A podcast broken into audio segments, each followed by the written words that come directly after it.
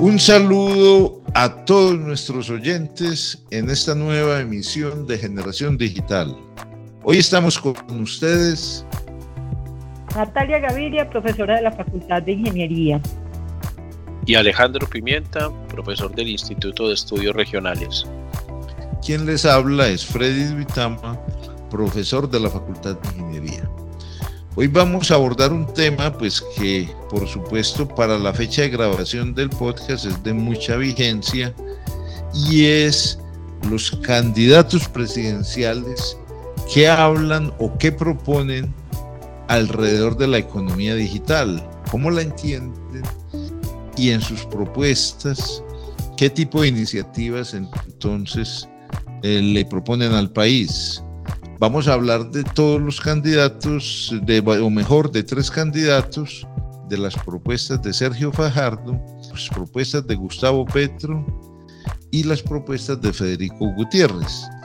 Vamos entonces a conversar de una manera lo que hicimos y el ejercicio que nosotros hicimos fue fundamental en las propuestas políticas que han publicado los candidatos en sus páginas web o en los medios de comunicación que cada uno de ellos utiliza y después de una lectura juiciosa, pues queremos de todas maneras analizar porque creemos que este tema es muy importante en el futuro del país. Yo quisiera que empezáramos la conversación hablando un poco de cuál es el papel que ustedes ven la economía digital juega en la propuesta de los candidatos, qué tan preponderante es, si es un elemento en nexo, qué peso específico le dan, qué aspectos abarcan. Los invito entonces a que empecemos la conversación. Bueno, no, gracias Freddy. Eh, el tema de la economía digital está plasmada de manera más directa en, la propuesta de Sergio Fajardo en un documento que es la propuesta programática en TIC e innovación. Entonces, digamos, en ese sentido, eh, si bien yo detecto en los otros componentes de la propuesta, detecto asuntos transversales, está más centralizada y está condensada eh, la parte de la economía digital en este documento que les menciono. Eh, en ese sentido, digamos, es preponderante y es importante porque está de manera transversal, eh, pero ya la economía digital ocupa un lugar, digamos, parecido al de los otros, al de los, las otras temáticas eh, como educación, como eh, economía en general. Bueno, eh, es una propuesta que básicamente se centra en tres ejes. Él propone, pues, digamos, atacar o enfrentar la economía digital desde tres ejes. Uno que se llama pobreza digital cero, otro que es el de habilidades para el trabajo y el otro que es el de gobierno transparente y digital.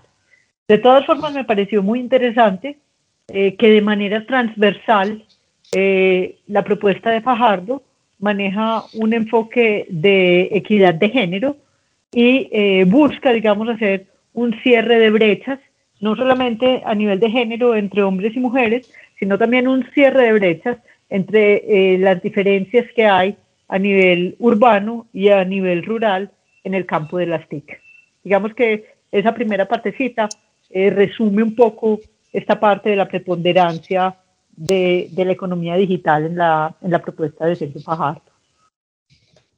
Vale, gracias Natalia. Mira, en el, esa propuesta de, del candidato Fajardo, uno la puede mirar, por supuesto que es una propuesta política, pero tiene ciertos, eh, digamos que cifras, lleva unos temas, incluso unas propuestas más o menos técnicas y, para las personas pues, que nos escuchan y nosotros mismos, vieron que cuando uno la, entra y la mira en la página web, pues, tiene incluso unos hipervínculos que te llevan a ampliar la información.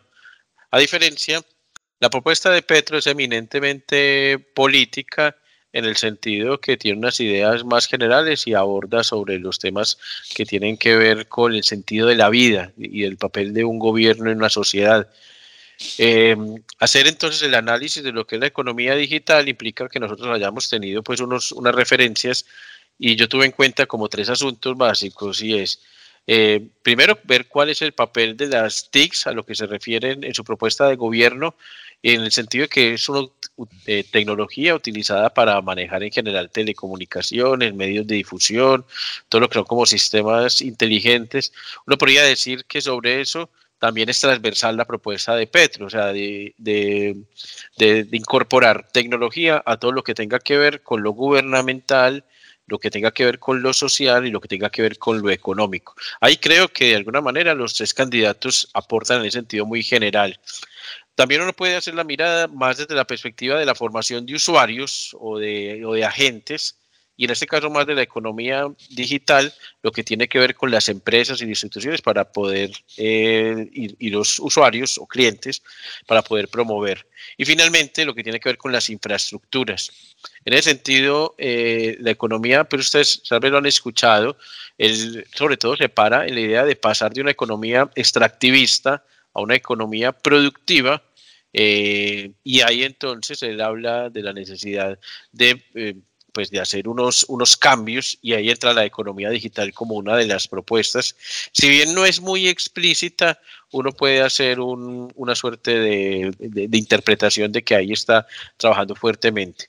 Él habla en una parte de una sociedad más y mejor conectada, donde él dice que será necesario trabajar por una mayor y mejor eh, cobertura de todas las, en todos los rincones de, eh, la geografía nacional y con todo tipo de pues, de, poblaciones. Eh, políticamente también dice que va a impulsar el uso del software libre y las tecnologías emergentes. Sería bueno saber si en la propuesta de Federico o en la de Fajardo se habla de software libre. Pedro sí habla mucho del software libre en el sector público como en el privado a nivel nacional y él habla incluso de, del metaverso, del blockchain, de la conectividad 5G entre otros. Yo quisiera saber, incluso ustedes que son expertos en estos temas, eh, Freddy y Natalia, eso qué implicaciones. Yo no creo que eso sea posible de un momento a otro entrar con todo el tema software libre en, las, eh, en los temas gubernamentales, podríamos mirarlo. Él dice que va también a promover formación y laboratorios digitales en, en todas partes del país, eh, que va a generar ampliación de espacios físicos, y una red de información. Cuando entra ya a puntualizar, él habla en una parte de, la, lo económico, en el pacto por la industria, y ahí es donde ya habla que va a ser inversión en educación y en tecnologías digitales, y eh, sin, sin, decir pues mucho, mucho más técnicamente de cómo se va a poder hacer. Va a decir que producirán o formarán excelentes profesionales para este tema. No lo, no lo desarrolla. Y en el pacto para el trabajo, eh, él habla una cosa muy importante, que no creo que no sé si lo tienen los demás, y es el trabajo como derecho en la era digital. El, teletrabajo y el trabajo en casa. Es decir, él sí dice específicamente que él va a regular los trabajos en las plataformas, así como el reconocimiento o su reconocimiento como una relación laboral y no meramente colaborativa. Finalmente también habla del acceso al mínimo virtual, perdón, al mínimo vital mínimo vital de conectividad y que dice que lo va a, reglamentar. Ahí digamos que se puede sintetizar lo que aparece en, eh, en su programa propiamente de gobierno, su propuesta de gobierno. Ustedes han visto que eh, por medios de comunicación han venido saliendo otras nuevas ideas. La más reciente fue aquella que no está en su programa de gobierno o yo no la identifiqué, que eh, poner una materia en la educación básica y media sobre el tema de formación de para para eh, formación en software, ¿cierto? Entonces, eh, para los en programación, en, programación, exactamente. Entonces, pero eso no estaba en su propuesta, estaba aquí, simplemente van saliendo así como notas por medios. ¿Es eso, Freddy?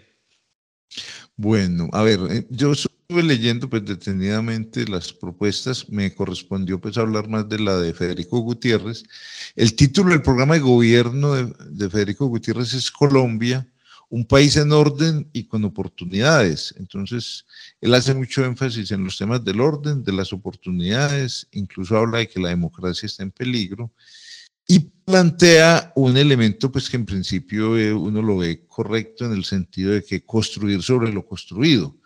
Entonces hace mucho énfasis no solamente en los temas de tecnologías de la información y en economía digital en este aspecto, sino en toda la propuesta. en principio eso es positivo, pero entonces también tiene un elemento que más adelante voy a profundizar sobre él. A ver, yo encuentro en la propuesta varios temas donde él habla de tecnologías de la información o de economía digital, sin decir que es el centro de la propuesta, es un tema pues adicional. Yo encuentro, por ejemplo, lo clásico y que incluso si uno repasa propuestas de candidatos en, campañas pasadas o inclusive mirando las de Fajardo y las de Gustavo Petro, hay cosas que son lugares comunes, como por ejemplo aumentar la conectividad, y no, eso no le quita importancia, ¿cierto? Pero por supuesto no es un elemento, digamos, que hace rato se habla en el país. Lo que no encuentro es como un diagnóstico que diga por qué hasta ahora no se ha logrado y de dónde se hay que pegarle. Se habla, por ejemplo, de la tecnología satelital, no sé hasta dónde sea pues, viable desde el punto de vista de sostenibilidad económica, porque no solo, incluso varios candidatos hablan del tema de los satélites, ¿cierto?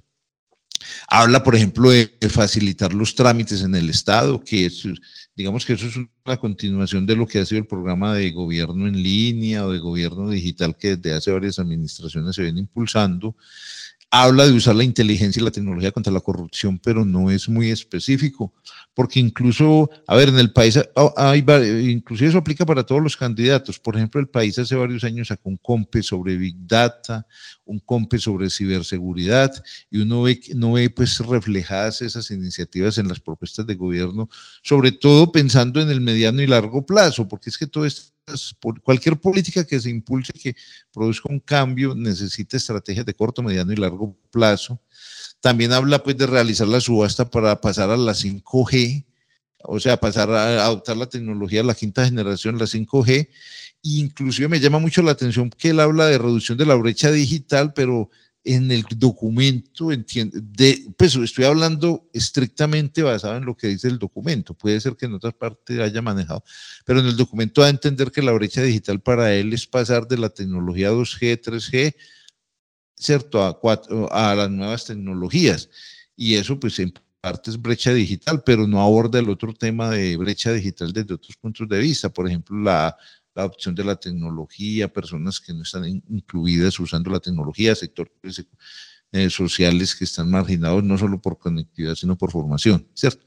Por ejemplo, en temas económicos hay varios asuntos. Habla de hacer obligatoria la factura electrónica, realmente eso es una continuación de lo que ya se viene haciendo.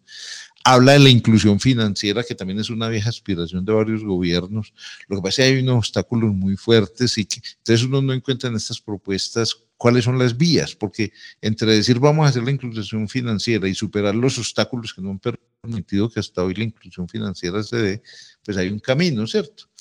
Por ejemplo, es el de los costos del sistema financiero, que he sabido pues que en el país hay costos que en otras partes inclusive ni se cobran habla de la adopción de un sistema financiero de arquitectura abierta, eso es como lo único así que encuentro diferenciado respecto a, otras, a las otras propuestas.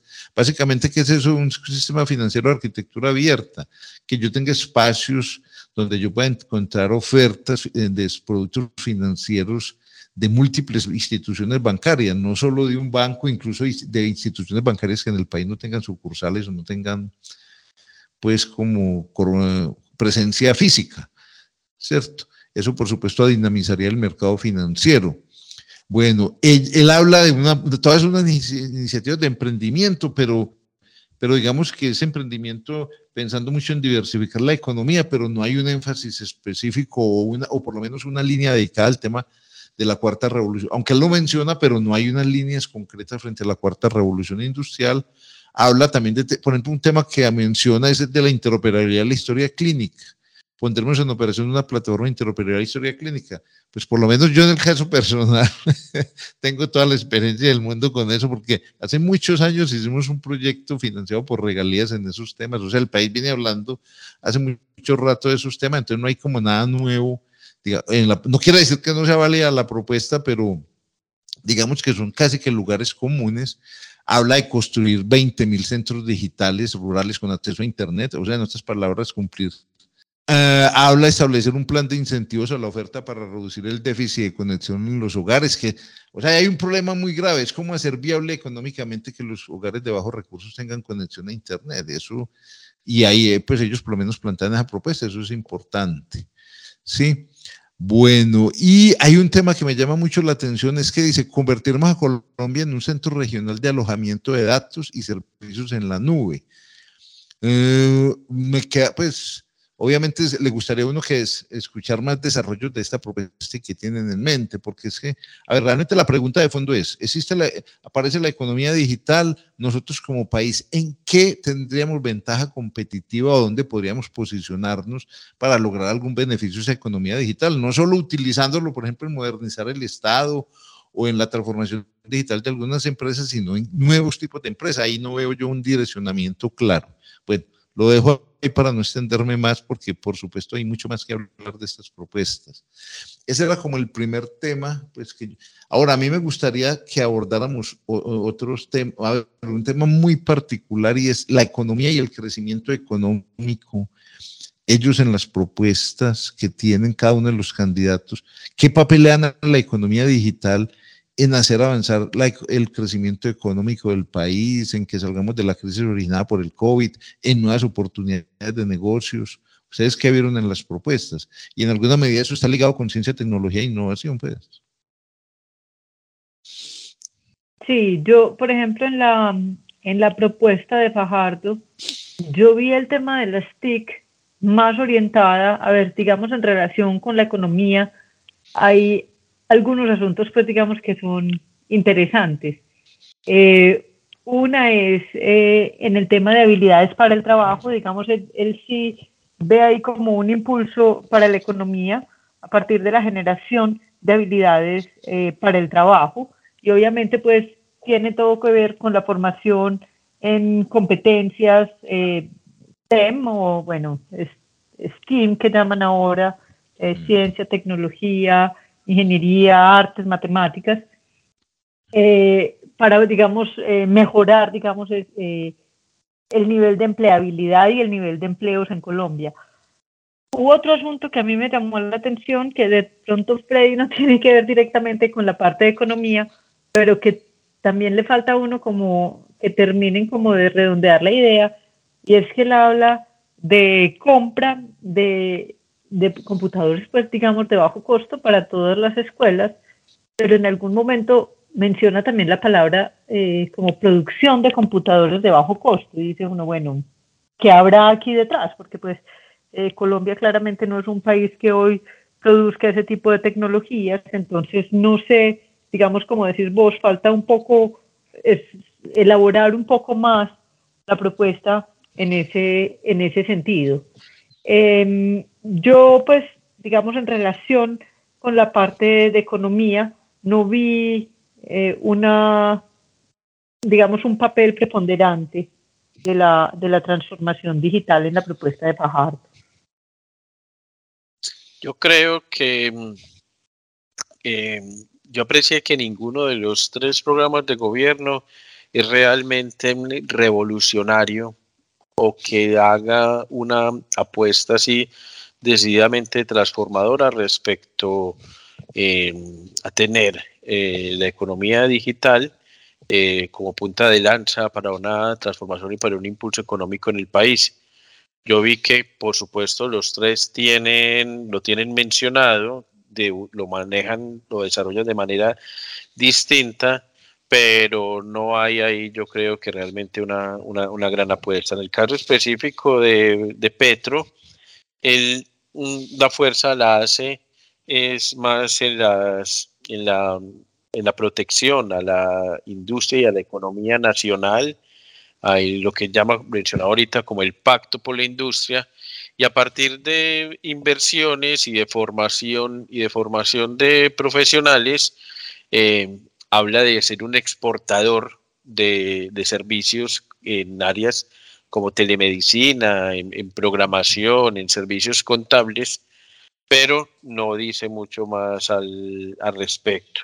Entonces, su propuesta es más de una economía política, de un enfoque de economía política distinto al que ha tenido el país en los últimos años, porque es volver a una suerte de proteccionismo y de fortalecimiento de la, industria, de la industria nacional, incluso hay, hay, asuntos en los que es más arriesgado, pero cuando menciona lo del fortalecimiento de las economías populares o de economía pequeña escala, pero en estos temas de, de la, de la economía, la economía digital aún le falta bastante, bastante desarrollo.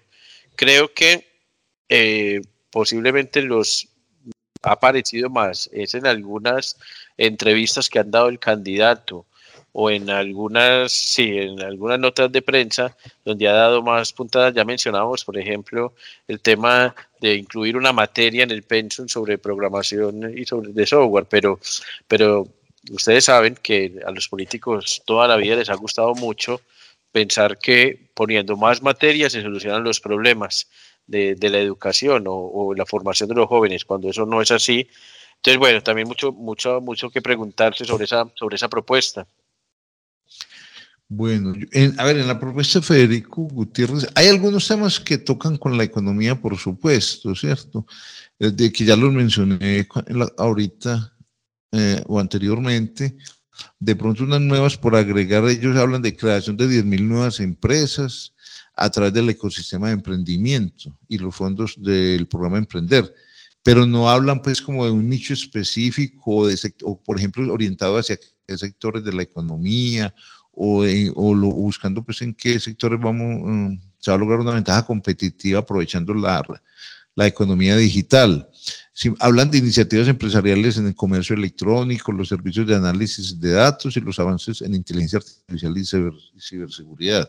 Pero realmente uno, uno piensa que si se quiere abordar la, digamos, la, el tema del económico de mayor, con mayor fuerza y de una manera más articulada, hay algunos aspectos que son ineludibles. Uno es el de formación de talento humano, ¿cierto? El otro es el de transformación digital de las empresas existentes. El tercero, el tema de las pequeñas y medianas empresas, que son la base de la economía del país. El otro, el emprendimiento, ¿cierto? Que son temas. Entonces, a ver, en la, entonces en la propuesta sí aparecen algunos de estos asuntos que yo acabo de mencionar, aparecen relacionados, pero uno, a ver, diría que en, la mayoría de los casos es casi que continuar con lo que se viene haciendo, pero no pensando en un impulso, por ejemplo, o en un viraje, o en algunos casos, pues si no se necesita un viraje, o si el candidato piensa que no se necesita un viraje, por lo menos un salto cualitativo. Me explico, por ejemplo, habla de programas de formación para jóvenes, dice implementar un programa de formación de jóvenes en tecnologías asociadas a la cuarta revolución industrial para formar capacidades en tal, bueno, el asunto es que el país ya lo viene haciendo, el Ministerio de TIC ya lo viene haciendo, entonces la pregunta que uno le haría al candidato es, bueno, ¿cuál es la diferencia de su programa con lo que ya se viene haciendo? Porque es claro que el país sigue en déficit, por ejemplo, sigue en déficit de talento humano. Sí, lo mismo pasa con las transformaciones digitales, pues todo, todo el tiempo hablamos de transformación digital, el Estado hace rato habla de transformación digital y de modernizar el Estado, y de lo que ya se llaman esto, el CIGEP, por ejemplo, el CIGEP es que se llama, la SECOP, el SECOP, que es, es SECOP, es el SECOP, me equivoqué ahí en esa... Por ejemplo, el tema del SECOP y de Colombia compra eficiente, eso se viene haciendo de tiempo atrás, pero a un ritmo muy, muy lento. Entonces, lo que uno le podría preguntar al candidato, bueno, ¿y usted qué va a hacer por acelerarlo? en su propuesta que incluye, si usted quiere continuar eso, que puede ser válido, cómo acelerarlo, porque de todas maneras no vamos al ritmo que se necesita. Y hay un tema que a mí me llama mucho la atención en la propuesta de Federico, es que yo solo veo una, una, una vez en todo el documento la palabra pymes, las pequeñas y medianas empresas, dice mantener los beneficios tributarios para el desarrollo de inversiones en CTI empresarial con énfasis en pymes, pero no habla, por ejemplo, de una estrategia específica para incrementar la productividad de las pymes, para, para por ejemplo, modernizar las pymes o, o, crear pymes inclusive en estos sectores de la economía digital. Inclusive, ninguno de los candidatos, a propósito de lo que mencionaba Alejandro ahorita, habla de fortalecer la industria del software nacional, porque, por ejemplo, hablar de software libre, pues es, yo tengo con eso mis, digamos, mis aproximaciones. Yo no creo que eso sea la panacea, decir que vamos a hacer, usar software libre. Yo hablaría más bien de impulsar una industria de software nacional y buscar nichos donde podamos ser fuertes, ¿cierto? Y de hecho hay identificados y las mismas empresas. Es una cosa tan sencilla como esta. En, en algunas entrevistas que yo escuché, los candidatos les preguntaban ¿Qué hacer entonces? Porque muchas de nuestras empresas del Estado, cuando van a contratar, prefieren contratar empresas extranjeras para desarrollar software cuando en el país hay empresas que, son, que pueden hacerlo y, y de buena calidad y no, realmente no, no, escucho una respuesta pues muy contundente, porque por supuesto que no se trata de contratar a cualquiera, pero sí pueden haber políticas de apalancamiento del de la industria del software nacional para que crezca. Y no hay claramente una estrategia hacia ese punto, solo para mencionar un punto, solo para mencionar, digamos, ese sector de la industria del software. Bueno, hay unos temas que no hemos trabajado, pero para no extendernos demasiado, yo quisiera que ustedes como que me redondearan, a ver, como podríamos decir que los candidatos identifican de alguna manera qué es lo pendiente que tiene el país en economía digital y dónde deberíamos concentrarnos, por lo menos un aspecto o dos, o ustedes piensan que es muy difuso, que no hay, o sea, podríamos decir, este candidato se identifica de alguna manera eh, respecto a economía digital en algún asunto, en algún aspecto. Freddy, mira, yo, yo pienso que mm, en el, es decir, que no hay una, una fuerte identificación en ninguno de los tres programas por ese tema. Los tres lo tienen. En el caso de Petro, eh, me parece que la fuerza está más en el tema de, la, de lo que él llama volver a una economía productiva, pasar de una economía extractiva a una economía productiva. Ahí, teóricamente, tendría mucho valor y mucho que hacer una economía digital, pero no lo desarrolla, o sea, pierde esa oportunidad. En el tema de, Fajardo, su fortaleza yo la veo en el tema más eh, educativo, más transversal, más de la formación de públicos, pero tampoco termina desarrollando el tema específicamente.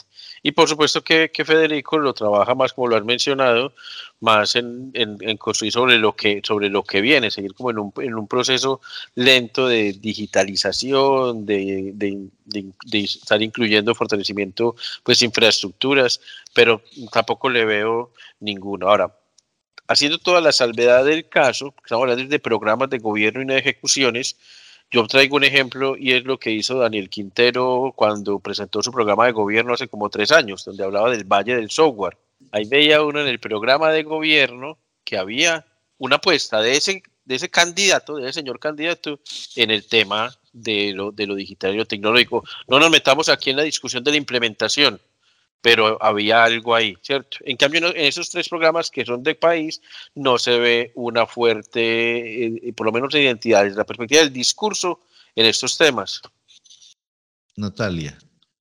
Sí, yo estoy de acuerdo con Alejandro en que no hay, digamos, una preponderancia y no hay un énfasis de los programas en esto. Digamos, si es un tema que se considera, que se concibe, como dice Alejandro, en el, en el caso de Fajardo más desde el punto de vista de la formación, de la educación, de las competencias, etcétera, aunque también se menciona el asunto pues del gobierno transparente y él, y él hace una apuesta pues como de subir del 24 al 100% esos, esos procesos, digamos, del gobierno, pero no hay una apuesta fuerte en, en ese tema de transformación digital.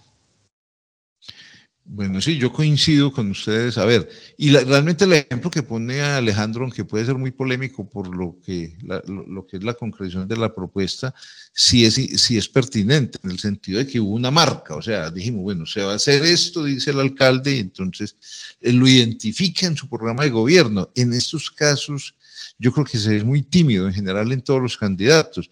Yo colocaba el ejemplo de lo que se plantea en la propuesta de Federico de que eh, Colombia, va a convertirnos a Colombia en un centro regional de alojamiento de datos. No sé, le queda a uno la duda de si eso sí es un elemento diferenciador que nos puede colocar como líderes reconocidos en la región, o, por lo menos en la región latinoamericana, en, en economía digital, a diferencia, por ejemplo, de como lo han hecho otros países. Todo el mundo es sabido, sabe que en Sao Paulo es su fortaleza son los servicios en fintech que llaman, ¿cierto? Todo lo de tecnologías para el sector financiero, eso ya, eso ya da una marca, ya un cierto.